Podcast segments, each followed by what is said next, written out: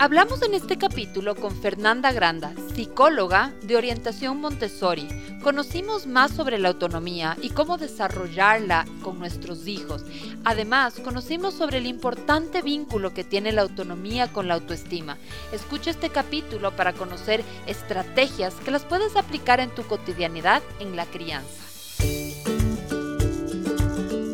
Hola, soy Cone Aitken y yo Paz Dávila. Somos Maternidades Imperfectas, una plataforma que acompaña, empodera e inspira a las mujeres madres a vivir la maternidad como un espacio de autoconocimiento, fuerza y crecimiento personal. Guiamos a las madres desde la maternidad que vivimos hasta la que queremos vivir. Nos interesa reescribir las historias de las mujeres madres, reflexionando y visibilizando maternidades reales, honestas y diversas, alejadas de los juicios y los dogmas que pesan sobre nosotros. Queremos guiar a las mujeres a encontrar su propia voz en la maternidad, a ponerla a su favor y a convertirla en una experiencia de poder y de equilibrio. Nos ilusiona acompañarte a florecer en la maternidad. Bienvenidos.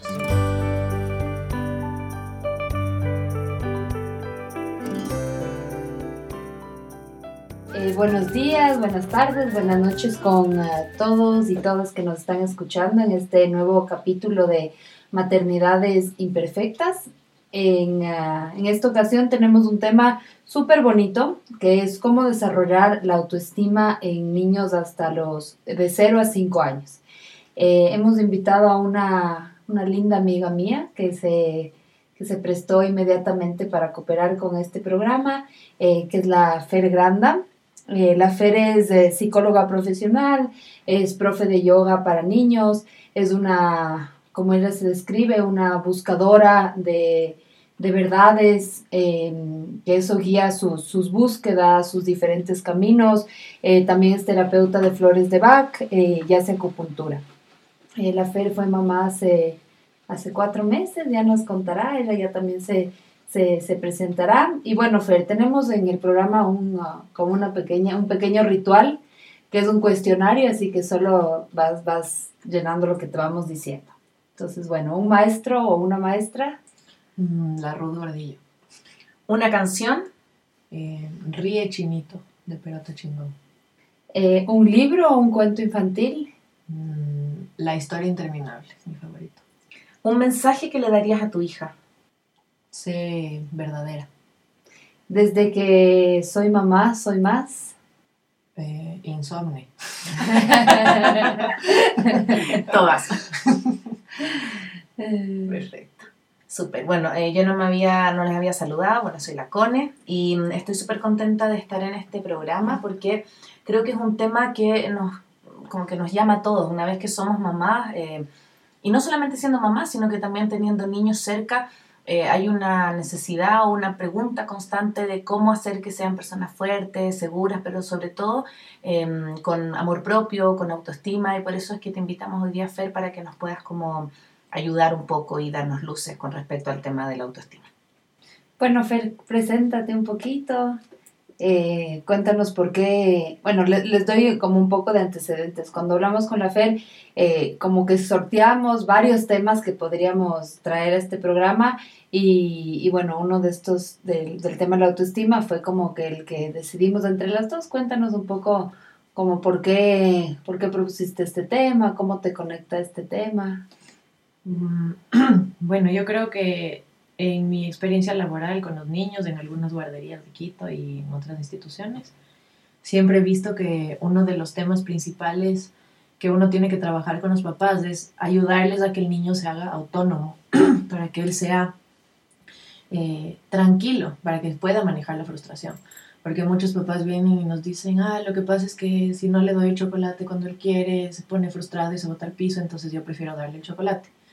Y yo les digo, sí, está bien, o sea, esa es la herramienta que tienes ahorita, pero tengamos nuevas herramientas para que no sea la solución ceder ante un capricho de un niño chiquito y que uno tenga que como que bajar la madurez a la de un niño chiquito para atender la, la temática que se esté presentando. Entonces, si es que para mí todo gira alrededor de la autonomía. Un bebé, por ejemplo, si tú le dejas de explorar, que se dé la vuelta, que busque el juguete cuando todavía no se pueden sentar, eso les ayuda a en motricidad fina, les ayuda a desarrollar eh, resolución de problemas, eh, por el óvulo frontal, empiezan a tener, a activar el óvulo parietal cuando empiezan un poco como a recordar, ah, la anterior vez me sirvió curvarme de esta manera para coger el juguete. Entonces vuelven a aplicar y por medio de la repetición se van grabando los, eh, las vías neuronales que se abren, que se van grabando según los movimientos que van repitiendo. Luego les sirven para todo. O sea, cuando tienen 16 años se roban el carro, se chocan, les pasa algo, y es, y es la misma vía neuronal que empezaron a formar desde que eran niñitos. Entonces, es esto como de, ¿dónde me voy a sostener? Sí, necesito a mis papás, sí, son de las criaturas más dependientes de la naturaleza, los seres humanos dependen de los papás hasta los 40 años. Ah. o más. Digo, como que nunca, nunca dejamos del todo, sobre todo en Ecuador, que somos una cultura bien familiar, nunca nos desapegamos del todo de la familia como en otros que es como que nace la serpiente y la serpiente mamá ya se había ido hace 10 días. Las tortugas se van corriendo al mar y suerte o muerte, o sea, pero los seres humanos tenemos como esta dependencia y es muy valioso volverse autónomo dentro de esto, porque eso significa que se vuelve como un pilar más de una familia y no una carga, porque la carga siempre tiende a apoyarse en el pilar principal y usualmente, culturalmente, en nuestra cultura se apoya en la mujer, en la madre. Entonces ayudar a que los niños sean autónomos no solo fortalece la autoestima, sino que sostiene a la familia. Fer, ¿qué es la autoestima?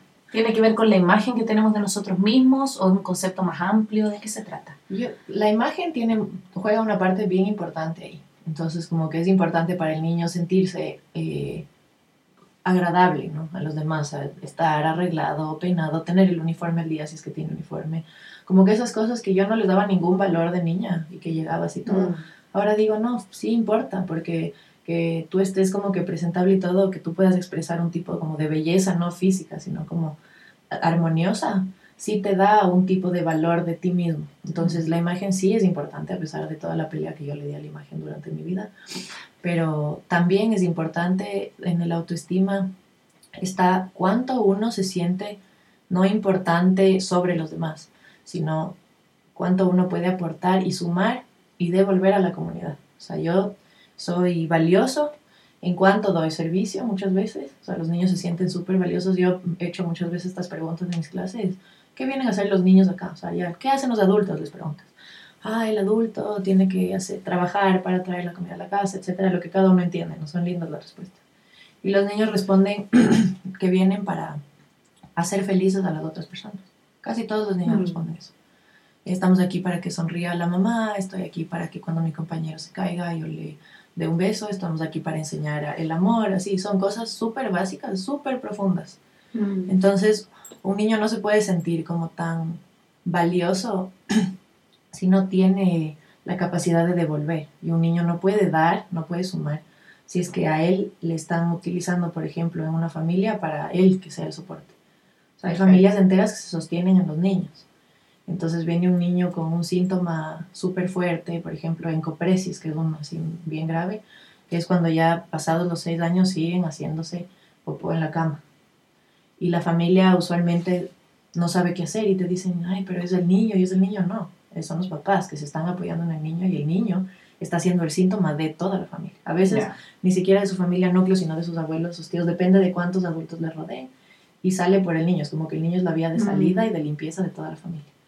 Entonces es bueno que si el niño tiene sus herramientas y tiene sus capacidades de pararse solo y de tener una buena autoestima firme, que le den una guardería, o sea, por ejemplo, en un caso de una casa que no funcione con unas estructuras bien, que él pueda decir no y pueda poner límites. Así como él necesita límites para sentirse seguro, que él también pueda decir, hasta aquí puedo y ya no, no te voy a sostener más y que si es que le están chantajeando con alguna cosa, el niño diga, como que pueda discernir, no, esto no es para mí y no caigan en esos juegos. Entonces es muy importante para que se convierta en el verdadero ser, como que cada niño viene con su, con su marca registrada, así como la huella dactilar, la personalidad también viene como con el niño. Y eso se puede manifestar mejor y, desde el lugar más sano y todo, mientras él se pueda apoyar en él mismo, que no tenga que siempre depender de los demás a que le hagan las cosas. Eh, Fer, ¿qué, digamos, la, el fortalecimiento, la autoestima y estas posibilidades de que el niño sea autónomo, hay como fortalecer desde, desde que nacen.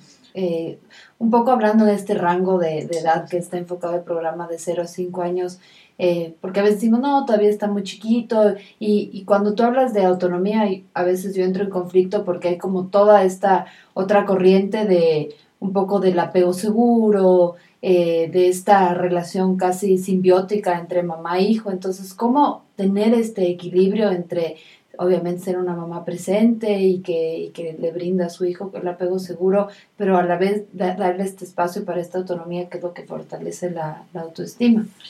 Claro, por suerte, como tú señalas, no, la una no le, no le quita a la otra. O sea, el apego seguro, no, porque mi hijo sea autónoma, no significa que cuando se caiga yo no le voy a levantar y le voy a abrazar.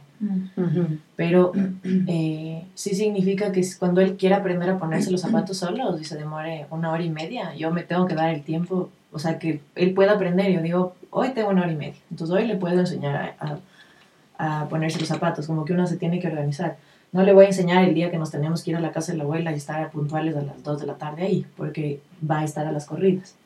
Si es que quiero que salga conmigo para acompañarme a hacer mis cosas, tengo que saber que me voy a demorar el doble con el niño, porque él va a querer abrir la puerta del carro ya cuando tenga cuatro años, por ejemplo. Se va a querer bajar solito, se tiene que dar la vuelta del asiento, bajarse, bajar un pie, luego el otro. Uno tiene que sostener la puerta, no es que es completamente autónomo. Mm. Pero él se siente súper capaz del rato que hace algo así como que le parece difícil y tú le apoyas con, con lenguaje positivo. Dale, tú puedes, no te salió. Y a mí tampoco me salía antes de aprender. Yo tampoco sabía antes de practicar. ¿no? Yo, como que él vaya sabiendo que uno no es todopoderoso, porque los niños tienen esta idea de los papás. ¿no? Somos todopoderosos, que todo podemos, que todos sabemos, que ya aprendimos, que ya hicimos. Y reconocer esos errores al frente de ellos, a mí tampoco me salía las primeras veces. Yo tuve que hacer unas 10 veces para que me salga. O sea, como que reconocerse imperfecto al frente del niño le abre una puerta a decir, ah, tal vez sí voy a poder. Mm. Lo que pasa mucho en los dibujos, por ejemplo, que los niños dibujan y ven una cosa y luego ven la de la profe o la de la compañera de al lado y dicen, y no quieren volver a dibujar, mm. porque lo que yo hago Mi caso. Entonces, entonces uno tiene que acompañarles recordándoles que no todo es inmediato, que los resultados no son de la primera vez, porque los mm. niños como bebés ya se acostumbraron a que es inmediato, ellos hacen, eh, estamos ahí. Entonces ellos se acostumbran a que enseguida les atiendes y que todo es en un segundo. Mm. Entonces de repente se tienen que aprender a poner un zapato y no es de un segundo. No pueden ponerse el botón de la ropa, no pueden ponerse la camisetita. Y hay que darles la paciencia. Al principio les ayudas las primeras veces, cada vez menos, luego solo les jalas. Para caminar una vez les sostienes, la siguiente vez solo con una mano, la siguiente vez solo les das el dedo, la siguiente vez les puedes dar un objeto para que ellos cojan el objeto. Mm. La siguiente vez les sigues atrás con las manos así hasta que se van siendo autónomos. Entonces, cada uno tiene que ver como los pasos y la, los niveles que uno puede entregar al hijo. También si es que una no está lista para alguna cosa, no se tiene que forzar porque el rato que la mamá se fuerza a tratar de hacerle muy autónomo al niño, mm. esos quiebres en el espíritu de la mamá luego se reflejan en el niño. Mm. Entonces uno tiene que ser súper genuina y conocerse súper bien y darse el tiempo de conocerse para ver hasta dónde estoy dispuesta. Si yo no soy capaz de dejarle a mi hijo encargado con, con mi suegra todavía, no le voy a dejar porque eso va a crear un quiebre en mí y el quiebre en mí va a crear un quiebre en el bebé. Entonces, como que es súper importante que los papás se conozcan bien para ver qué pasos de autonomía le pueden ir dando que sean genuinos y sinceros. Los genuinos son perdurables. Mm. Cuando nosotros les damos un paso falso, sí, sí, cómete nomás, dejar ni sé qué, y nosotros no nos comemos de la verdura porque no nos gusta, se les cae enseguida. Mm. Se les cae enseguida. Cuando el niño llega a la casa y le dice a la mamá, ¿estás bien? Y la mamá acaba de llorar todo el día, y le dice, sí, todo bien, los niños aprenden a mentir porque le sienten a la mamá que está mal. Entonces todo el tiempo estamos enseñándoles sin querer a mentir, sin querer a... porque ellos eh, captan todo a nivel inconsciente. Entonces les decimos, no, no, no le pusimos nada a la sopa, el jarabe está en la sopa, el niño siente, sabe que le estás mintiendo, pero ya no puede hacer nada, ya te desenmascaró, tú ya le mentiste, ya se queda así, ya le enseñaste a mentir. Y eso, pero mi, mi esposo Odil, que eso por eso, porque dice que, que en la sopa le decían, no, no, no, esta sopa no, no tiene queso. Y que el rato que probaba él se daba cuenta que había queso. Entonces, como que ese, ese como que engaño es lo que hizo que tenga un odio ya de por vida el queso. Como esa mentira, digamos, de, de no como de no hablar con claridad o, tal vez pensamos que los niños son como muy ingenuos, que no se dan cuenta. Y a veces se hacen los que no se dan cuenta y a veces genuinamente no se dan cuenta, pero las veces que se hacen, les estamos enseñando que no nos vale un poco su opinión también. Ese es un desvalorizante. O sea, los niños a los que se les miente mucho no tienen autoestimas fuertes porque mm. son niños engañados, entonces viven un poco del engaño de con, qué se la sacan, cómo mm. logran hacer la trampa sin que nadie se dé cuenta. Y luego llegan a los colegios y llegan con todas estas cosas y les caen los profesores, entonces tienen menos autoestima, les humillan al frente de los compañeros, entonces tienen menos autoestima. Y es, un, es una bola que se va haciendo o sea, súper deprimente, o sea, ver una persona al final de la vida o a los 16, 20 años que ya más o menos está conformado la personalidad que va a seguirse desarrollando, obviamente no es que ya llega a su madurez, pero ya más o menos tienes la estructura básica y es gente que tiene estas inseguridades desde la estructura de más chiquitos porque no les dijeron la verdad. O sea, para mí la verdad, sea la que sea, se murió el perrito, se, la abuela está enferma, eh, sabes, tu mamá no se siente bien, o con cualquier cosa, es súper valioso decirles en un lenguaje simple, o sea, no le vamos a decir, es que verás, tu papá y yo ya no nos estamos llevando bien, porque no, no hay que darle explicaciones complejas, o sea, es como simplemente para un niño, en lenguaje de niños, si es que se puede por medio de una historia o de un cuento, pero siempre la verdad es una cosa que les va a dar, eh, les va a ayudar a develar quiénes en realidad son. ¿Sabes de lo que te escucho, Fer? Y, y me, me, me, hace mucho sentido como de cómo somos papás hoy, porque hay como una cosa muy culposa, como de porque no hay tiempo, porque las mamás, la mayoría trabajamos y estamos con esta doble como rol de ser mamá y trabajar, o porque hay poco tiempo, como de que el niño no sufra. Entonces, esto mismo de, de hacerle todo como bonito, que cuando se caiga yo lo paro inmediatamente, porque quiero que esté siempre feliz y está como oda a la felicidad para que no sufra siento yo desde el, desde el fondo que tampoco le estamos dando permiso para que vivan todas las emociones, para que se frustren, para que no se puedan abrochar el zapato a la primera, o sea, como eh, esta cosa como de dibujarle tanto para que no lo pase mal, al final trae sus consecuencias. Claro, tiende a ser gente muy idealista, por ejemplo, que siempre cree que como que habla desde una irrealidad y desde una perfección del mundo que no hay y les falta criterio de realidad, usualmente estos niños mm. que les pintas todo bonito y que como que les construyes un castillo es súper sano decirle al niño, no te salió, ajá, a veces no nos van a salir cosas en la vida. Ajá, no, la vida no es tan fácil, más bien es una cosa dura, o sea, ser totalmente sincero en cuanto a las dificultades que uno va a enfrentar en la vida, que no crean que van a salir a un mundo perfecto, libre de plástico, que, o sea, nada que ver, es como que más bien hay que decirles, o sea, esto es, es una, es un, como una tarea constante hacer del mundo un lugar mejor, porque muchísimas veces en los colegios te enseñan que la igualdad de género, que el racismo ya no es, no va por ahí, no sé qué, y de repente sales un poquito y te das cuenta que es una mentira, o entre los propios compañeros. No, no hay igualdad de género, hay que seguir creando, no, no hay todavía libertad de racismo, hay que seguirla creando. Entonces, si es que no tienen estas ideas, usualmente se chocan tan duro el momento en el que se encuentran con la realidad, que eso también es un quiebre para el autoestima. Claro y pueden haber niños muy depresivos, o sea, los niños son muy sensibles y se encuentra con que ni siquiera tiene que ser a esa, al mismo niño que es sensible. Un compañero le trata mal a otro compañero porque es moreno. Y, el, y este niño sensible ve eso. Y eso le afecta profundamente porque en su casa le dijeron que no había racismo, en el colegio le dijeron que no había racismo. Y de repente él va y ve, en, aquí en mi clase hay y no hay cómo hacer nada, o sea, ¿qué tengo que hacer? Entonces es como decirle, no está listo, no, no, no llegaste a un mundo salido del horno pastel primavera, o sea, la primera verdad, mm. Como que el mundo perfecto, frondoso, con la cascada, que no, o sea, estamos en un momento en el que hay que mejorar las cosas, en el que hay que trabajar para que esté mejor, hay que trabajar en la convivencia con la familia, hay que dar todo de sí, hay que aguantarse cosas que son difíciles y eso es bueno que los niños tengan desde pequeños porque eso les va a hacer fuertes y además les va a hacer realistas. Y eso es súper importante. Los niños que no son realistas se chocan durísimo, se siguen buscando eternamente, o sea, mm. es, es, un tema complejo. Fer, ¿cómo, cómo poner límites sin herir la autoestima? Ya.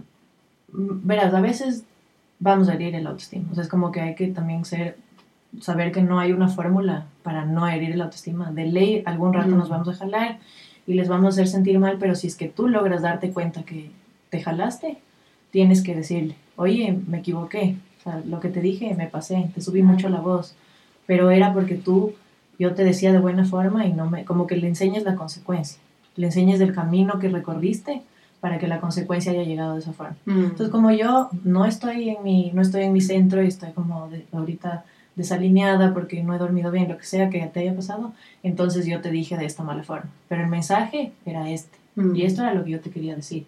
Porque tú no puedes cruzar la calle sin ver. Porque tú tienes que lavarte los dientes, aunque no te guste. Porque hay que cuidar los dientes. Los dientes vas a usar de ahorita hasta viejito.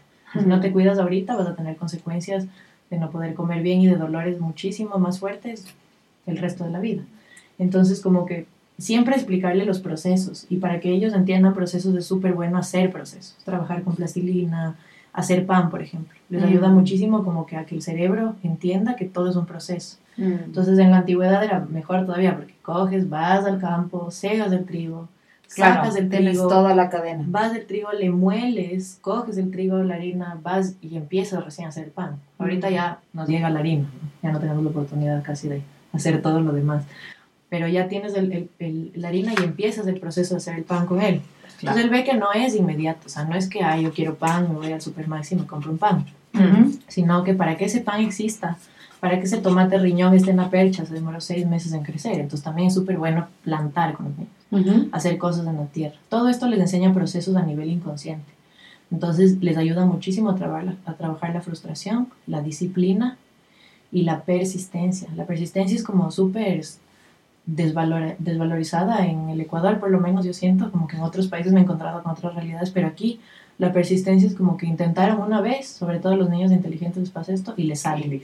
El rato que no les sale una cosa, no lo hacen más, porque siempre, las, los- sobre todo los niños inteligentes, sufren de falta de persistencia. Mm. Lo que no le sale inmediatamente, renuncia. Entonces eso no puedes hacer si es que tú estás criando una planta. Mm. O sea, no está brotando la semilla, tienes que igual seguirle regando todos los días hasta que brote. Y luego tienes que seguirle cuidando hasta que nazca, hasta que dé flor, hasta que dé fruto. Entonces estas son como soluciones súper prácticas de una casa que uno puede aplicar. Y tú no ves el aprendizaje que el niño está absorbiendo, pero está aprendiendo persistencia, procesos y disciplina. Y, y, lo, y lo uno también con las responsabilidades también, como a veces podemos pensar que no es muy chiquito, no puede ordenar su cuarto. Y resulta que sí, o sea, podemos desde chiquititos también, cuéntanos un poco eso como de poder ir dándole pequeñas responsabilidades de ordenar o de hacer cosas en la casa o de, eh, de distintas cosas como que ellos puedan ir desarrollando. ¿Cómo, ¿Cómo ves eso del tema de la responsabilidad de los niños? Verás, ahí me baso muchísimo en dos teorías que yo respeto, que son la Waldorf y la Montessori. Entonces ellos dicen que desde chiquitos, primero Waldorf recomienda un montón trabajar con la tierra. Ya. Entonces de chiquitos ya tienen, pueden tener la responsabilidad, que es facilísimo, coger un vasito, llenarle de agua, en- te subes en un banquito, le llenas de agua, bajas y le riegas a la platita. Solo eso ya les da un sentido de responsabilidad y como están cuidando algo vivo, que ellos van a ir viendo cómo crece, eso ya les da una idea de cómo que ellos eh, son necesarios, Mm. son necesarios y son útiles. Mm. De ahí hay una tabla Montessori que qui- quiero abrir, pero... Que igual le podemos poner en nuestra plataforma. Sí. Ya.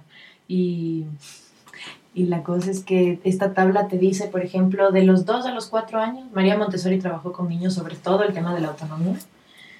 Y por eso para mí las guarderías Montessori son así lo mejor para los niños en las edades de un año hasta 5 años. Y en realidad, el rato que están, por ejemplo, ahí se hace, los niños de 2 años sí pueden guardar sus juguetes. Sí pueden, pueden jugar y luego pueden coger sus juguetes y poner en una canasta. Movimientos simples. Ahí también se recomienda que todo sea accesible para el niño, o sea, la cama al ras del piso para que no tengan que ayudarle a bajar, que él se baje solo. Eso ya es, un, es una responsabilidad, bajarse solo de la cama. Eh, dejar las cobijas al pie de la cama o dejarle a la cobija para arriba, esa puede ser otra responsabilidad. Eh, los zapatos que sean fáciles de poner, que siempre haya unos zapatos fáciles de poner para que cuando sean esos zapatos se ponga solo, ¿me entienden? Entonces sea como...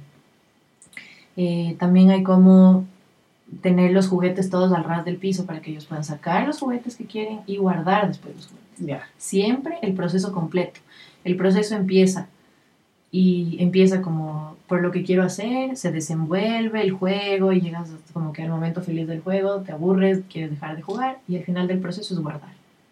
Siempre. O sea, no, no va, por eso esto de andar a las corridas no va mucho con ayudarles a ser autónomos porque luego Mm. estás desesperada y ya tienes que salir, ya tienes que guardar, le guardas tú. Entonces, Mm. Eso puede pasar tal vez las primeras veces le ayudas a guardar. Siempre es bueno acompañar todos los procesos de los niños con canciones, porque ahí les Sí. ayudas un montón. Entonces está de a guardar. a Ajá, la Toña Rafa lo ama, guau, guau. Exacto, entonces... Pero eh, las tareas deben empezar, digamos, desde los dos años. O, Sí. o cositas simples ya se pueden hacer de cero a dos. Cosas simples hay como hacer de cero a dos. O sea, pásame el, el, el pan, eh, Sí. pon esto en el piso, deja esto en el cuarto. Cosas simples. Una sola, un solo comando. De cero a Ujú. dos. Uno solo. Si tú le das tres instrucciones a un niño, ya le confundiste. Mm, Verás, abre esto, saca esto y pon aquí, ya le confundiste. mm, De dos a tres años igual. Aquí les voy a leer un poco lo que dicen eh, la tabla Montessori. Guardar los juguetes en la caja, poner los libros en el sitio, poner la ropa sucia para lavar, tirar las cosas a la basura, llevar la leña, doblar los trapos, poner la mesa, ir a buscar los pañales y toallitas, limpiar el polvo de los zócalos. Van a ver todos, o sea, como que por, Por por años que nomás hay cómo seguir haciendo. Pero lo que yo trabajé mucho, por ejemplo, con mis alumnos de cuatro años, es que ellos se sirvan la comida. Porque nos pasa que nosotros les servimos y luego no quieren comer porque les servimos a nuestros ojos y a nuestro estómago. O, o pensamos, bueno, un poquito menos, pero no. El- Ellos tienen, si es que ellos se sirven, es como que aprecian incluso más la comida. Entonces van, se ponen las primeras veces, riegan, ensucian, se manchan. Y eso hay que aceptar. O sea, no hay como un niño perfecto que no riegue, ensucie y manche. Y si es que los papás no tienen paciencia con eso, va a haber un problema el momento de enseñarles esto. Entonces uno se tiene que llenar de paciencia, De tiempo. de tiempo, y ese rato va a decir, Respirar. bueno, hoy tengo, hoy, hoy es domingo, hoy tengo tiempo de enseñarle sirva.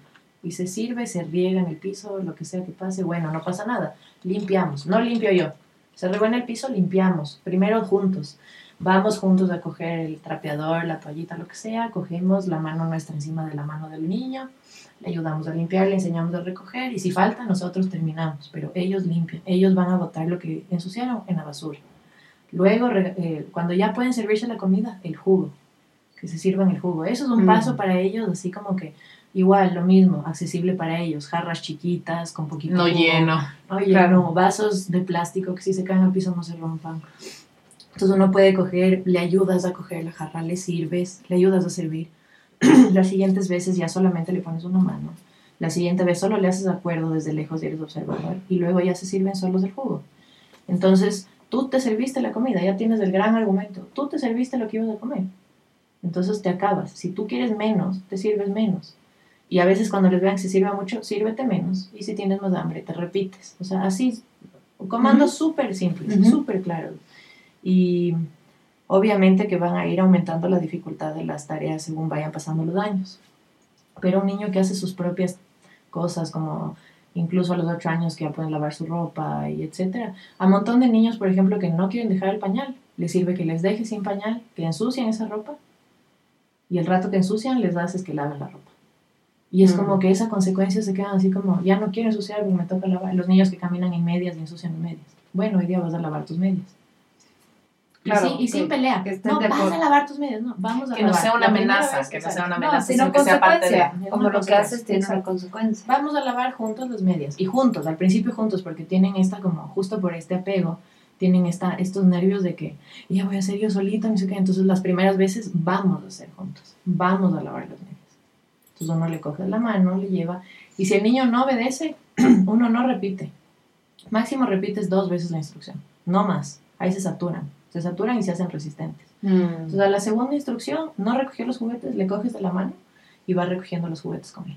Mm, como que vea lo y te que... acompañas. Exacto. O sea, si es que él no quiere recoger y al tercer juguete que recoges le das de la mano que llegue también a la canasta, tú coges otro y le llevas. Esa es otra cosa. O sea, por ejemplo, a los cuatro años ya puedes darle tres instrucciones máximo, hasta los seis, siete años. Entonces ya puedes darle tres instrucciones seguidas. Pero, des- pero si les das más, les confunden. Entonces hay papás que se, sobre todo los hombres, se frustran porque es como que quieren que el niño haga lo que ellos le dicen, pero le dijeron 10 cosas. Entonces el niño El niño quedó así quedó como... como... ya se saturó y está como tratando de, de procesar y el papá ya se puso bravo, ya le está levantando la voz y el niño ya se pasmó. Le pasmaste al niño, le, le encendiste, no le pasó la gasolina, o sea, Claro. normal. Entonces, esos son algunos tips. Hemos, hemos visto en este programa de cómo desarrollar la autoestima varias, varios tips, ¿no? Tareas que pueden hacer, accesibles, decirles la verdad, poner límites, el lenguaje positivo, la importancia y los procesos. Eh, también habíamos hablado, Fer, esto de no exagerar sus triunfos, que yo creo que es, o sea, para, para mí es como lo más complicado porque además del Antón es primer nieto de una familia, el único nieto que vive en Ecuador de la otra familia. Entonces, como todo, wow, wow, bravo, qué interesante. como que cualquier cosa, por mínima, tiene su público que le está como aplaudiendo, ¿no? Sus fans, exacto. Yo creo que es súper difícil como que en la etapa de bebés, que son tan lindos y como que mueven el dedo y uno es como que qué hermoso moviste el dedo, hacer eso. Pero ya cuando te enseñan, te traen un dibujo y tú ves que no se esforzaron en pintarle bien, sino que quisieron terminarle rápido. ¿no? Y que por terminarle rápido rayaron nomás así. Mm, creo que podrías haber, o sea, está lindo, pero podrías haberlo hecho mejor. Mm. O sea, no ser como que, ay, me encanta este regalo que me diste. No, no me encanta, no es cierto. Está lindo, a, precio que me has dado, sí creo que te hubieras podido esforzar mejor, porque uno sabe el esfuerzo que su hijo puede claro, hacer. conoce. Y a veces exageras en ese sentido, como que mm. haces como que te gustara mucho y es, otra vez rayan eso de la mentira, o sea, es falso para ti, porque, porque ya. Sí, y, y, vuelvo, volvemos a lo mismo, como esto de, exagerar lo positivo, como que no los no sufran, de pronto no, porque eso va a ayudar lo que tú dices, a la persistencia o a que a lo mejor sean más cuidadosos, de que si eh, tienen que terminar un dibujo, se den el tiempo de hacerlo, o sea, como siento yo también que tiene que ver todo el fondo de poder ver al otro como, bueno, Maturana, a mí me encanta esa frase que dice, ver al otro como un legítimo otro, como no sentir que porque son niños no sé, pues no los tenemos que eh, hacer sufrir o no tenemos que eh, hablar con ellos de una manera o los tenemos que tratar ñu, ñu, ñu, ñu, ñu, sino que mirarlos como un, eh, un igual, que piensa, que siente, que, que tiene como que puede decisión que puede aportar. Y este tema del lenguaje, esto de no estar con el juicio, qué bien, qué mal, eh, ¿Cómo? Porque también es cultural, ¿no? El, hablar así y, y, es un proceso que lo hacemos casi automático. ¿Cómo cuidar el lenguaje para fortalecer la autoestima? Para mí ese tema que tocas es el principal. Mm. Todos tenemos que entrenar ser precisos con la palabra. Mm. Y para los niños es muchísimo mejor que tú le digas, haz silencio, que calla, no hagas ruido. Mm. Es mucho mejor que le digas, mantén el cuarto ordenado, que ya está tu cuarto desordenado, ¿por qué no recoges tus cosas? O sea, siempre utilizar primero, uno, lenguaje en positivo. Haz silencio es el positivo de no hagas ruido. Claro evitar el no hagas, porque eso les empieza a despertar en ellos todo lo que es el desafío. Claro, no, hagas, entonces hago. Claro. Entonces, en vez de no hagas, haz, haz esto, haz esto, haz este otro, haz esto. Evitar el, tema de ese límite de no hagas, porque ahí quieren pararse en el límite y conocer qué hay más allá. Y la otra cosa es que esto del bien y del mal eh, que utilizamos todo el tiempo eh, es un juicio de valor. Entonces tenemos que tener el cuidado de que el momento en el que nosotros emitimos un juicio de valor sobre lo que ellos hacen, están aprendiendo una polaridad.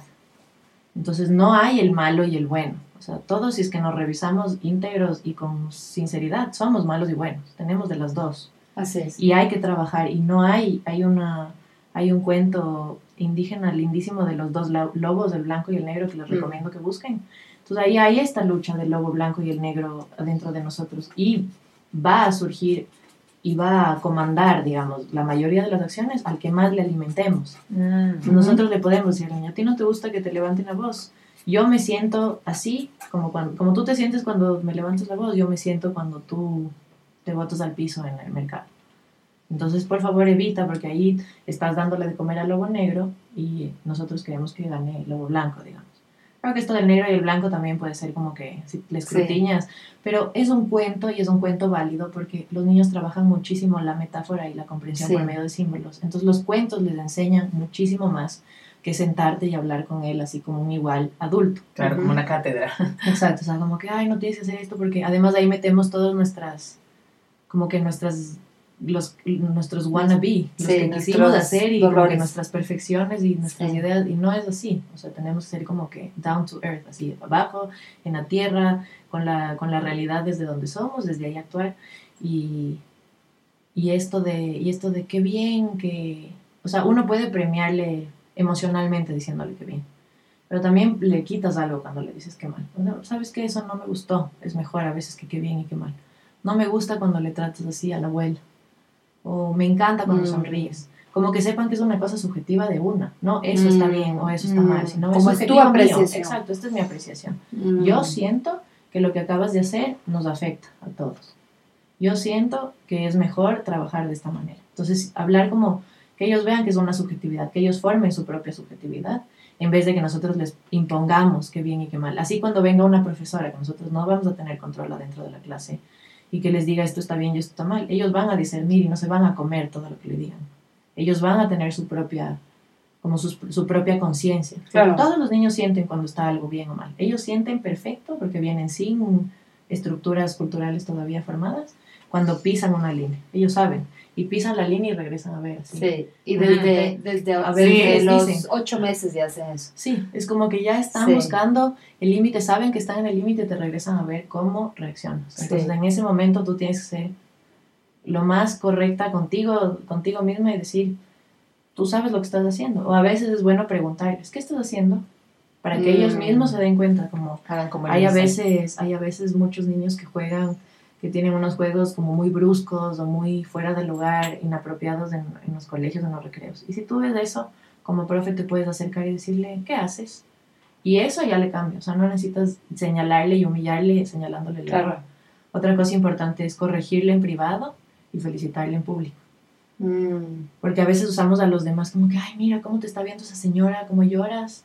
Y entonces Mm, se vuelven típico. súper inseguros de la aprobación de los demás. Y se vuelven inseguros de la mirada del otro, que Exacto, es súper fuerte claro. para el después. Entonces a veces la señora al lado ni lo está mirando, la que Exacto. tiene el rollo es la Claro. mamá o el papá, claro. y hace que también introduce la culpa, como no puedo llorar en público. Y a lo mejor lo que tú dices, yo después voy a conversar contigo de que a lo mejor eh, qué te pasó, por qué lo hiciste, pero no te voy a reprender usando al otro como una, una referencia, porque Ujú. ahí luego no queremos que dependan de lo que diga el otro para que se formen y nosotros mismos, ah, pero mira cómo te miran, Claro. mira, ¿qué va a decir el señor? El, el policía va a venir y te va a decir, y es como, mm, ¿para qué le metes ese miedo? O sea, Claro, y que son tics culturales, o sea, todo el mundo hace eso, como que hay realmente que pensar bien, ¿no? No seguir repitiendo estos patrones. Hay un así. libro buenísimo para ayudarnos como mamás en eso que se llama Los Cuatro Acuerdos del Dr. Ruiz.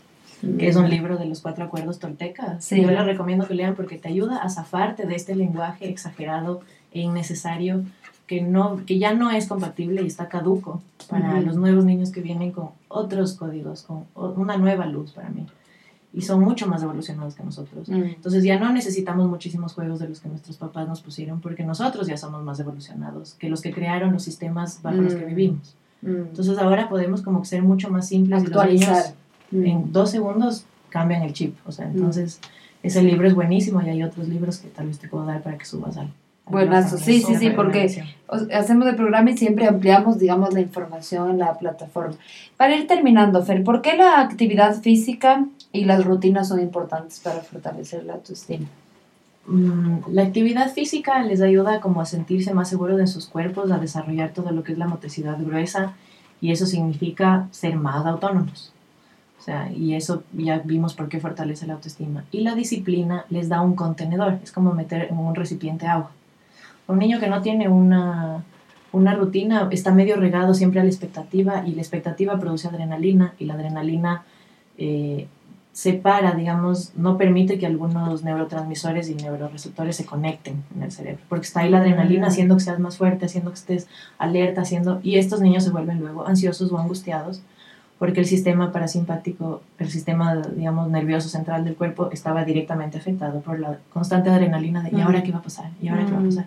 Y eso, se, eso nos sirve Eso cuando se- estamos en el bosque, Ujú. o sea, cuando nos va a pasar algo y necesitamos estar alertas. Pero en un día a día eso solo va haciendo que nos hagamos resistentes a las situaciones de, de riesgo y que actuemos todo como una situación Así. de riesgo. Entonces son niños que se frustran más fácilmente, los que no tienen rutinas, se sienten regados, no saben de dónde sostenerse, eh, tienen las emociones un poco por todo lado. En cambio, si tú le das una rutina, es como que le pusieras al niño en un recipiente. Entonces él sabe que se despierta y va a pasar esto. Él sabe que cuando se baña ya se va a dormir. Y entonces tú le dices, se, se hace un berrinche. No, no me quiero bañar. Tú sabes que ya es la hora de bañarse. Como que hay los horarios y los horarios son reglas. Y las reglas se cumplen. Y las reglas se cumplen para que todos vivamos armoniosamente y mejor y tengamos una, eh, como que unos acuerdos. Las reglas son acuerdos de la familia en primera instancia para poder todos tener una convivencia más armoniosa. Entonces tú sabes que tienes que cumplir tu parte, como yo cumplo el hacerte el desayuno. Entonces te toca bañarte ahora, tú sabes que es la hora de bañarse y luego ya es la hora de dormir. Es como, ya tienes hasta tú como mamá o como papá la herramienta para decirle, tú sabes que esto se cumple, Ya, claro, es la regla es lo que sí. toca. Entonces te da un recipiente, te da a ti de dónde agarrar para el rato que ellos están desbordados y se desbordan menos. Sobre todo es importantísimo en los niños autistas o con, o con, con pequeños o sea, síndromes como Asperger o eh, cosas que son un poco más de que no pueden expresar tanto las emociones como estas, eh, digamos, patologías cognitivas. Pero es importante el rato que tienen la rutina, ves un cambio. O sea, yo quisiera que ustedes puedan vivenciar el cambio de un niño autista que no tiene una rutina y un niño autista que Mm. tiene una rutina, Mm. porque ahí es como que se exacerba lo que estoy diciendo en un niño que no, no tendría estas necesidades especiales. Mm. Pero ahí le ves un cambio tan absoluto y en un niño que no tiene también ves un cambio.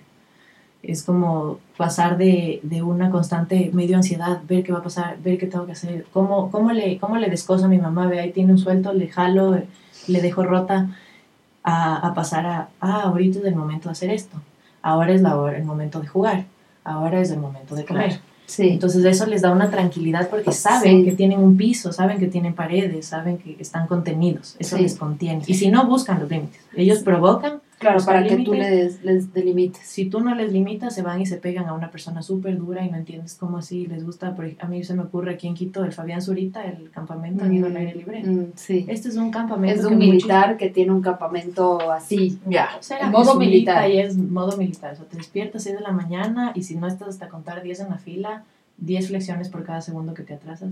Y muchísimos niños, yo me acuerdo cuando iba a esos campamentos, no teníamos límites en la casa. Y eso era nuestra salvación. O sea, estabas en el campamento y te decían qué hacer y ni sé qué, ni sé qué. Y era una, bien. Ajá, Pero era claro, una tranquilidad que- así como de, esto es lo que tengo que hacer ahorita y esto es lo Claro. que tengo que hacer después. Y montones como que nos, nos eh, no hay esta palabra en español, pero como que nos arreglaba, digamos, nos arreitaba, nos, nos daba una, una integrada, como que nos ponía así en nuestro verdadero centro, porque Mm, ya sabes dónde tienes- lo que tienes que hacer, entonces como que sales desde tu lugar sano a, hacer todas las cosas que tienes que hacer. Sí. Entonces de esa centrada te da la rutina. Y yo noto el Andón que tiene un año y medio, cuando yo no leo la rutina de noche, duerme peor. Pero es clarísimo, o sea, como que esa tran- cuando hay la rutina, se duerme tranquilo, duerme toda la noche. Cuando no hay Y la para, rutina, para- y para ti, no solo para el niño, para ti como papá, Ujú. mamá, también sabes que, por ejemplo, a las 7 lo acuestas y a las 8 ya puedes disponer claro, también tu es tiempo, tu rutina. es tu claro. rutina también. Es como yo creo que eso que tú decías, la Fer, de, de que las reglas permiten que la convivencia en la casa pues, Ujú. vaya bien, es súper cierto. Mm. Súper. Eh, qué chévere programa, es- estaba así como que Yo quería saber en clase. Muchas Eh, gracias, Fer. Sí, muchas gracias. Nosotros, bueno, eh, nos encanta hacer estos programas también porque aprendemos un montón. Y, y siempre, bueno, junto con agradecerte por tu tiempo, eh, vamos a dejar también tu- tus datos por si alguna mamá también se quiere contactar contigo, eh, Sí. con lo que haces, con tus consultorías, lo que, a lo que tú te dedicas. Siempre nosotros cerramos con un desafío. Entonces queremos invitar a las mamás, a los papás que nos están escuchando, a que en nuestra página en Facebook puedan compartir a lo mejor algún tip que a ellos les ha funcionado para desarrollar la autoestima, ya sea rutinas, lo mismo, un trato cariñoso, lo que ustedes sientan que les ha servido en su cotidianidad y que a lo mejor les pueda servir a otros papás para, como, como referente. Así que eso. Muchas gracias, Muchas gracias. Gracias Ojalá vuelvas a este programa. Qué chévere, que le siga yendo súper. Gracias. Muchas gracias, ya nos vemos, muy, pr- ya nos oímos muy pronto. Soy Cone Aitken. Y yo, Paz Dávila, gracias por regalarte este tiempo de autocuidado y crecimiento. Si quieres escuchar más capítulos y contenidos sobre maternidad y crianza, no olvides de encontrar nuestro podcast en iTunes y Spotify. Y a través de Radio Sucesos todos los domingos a las 12 del mediodía. Te esperamos.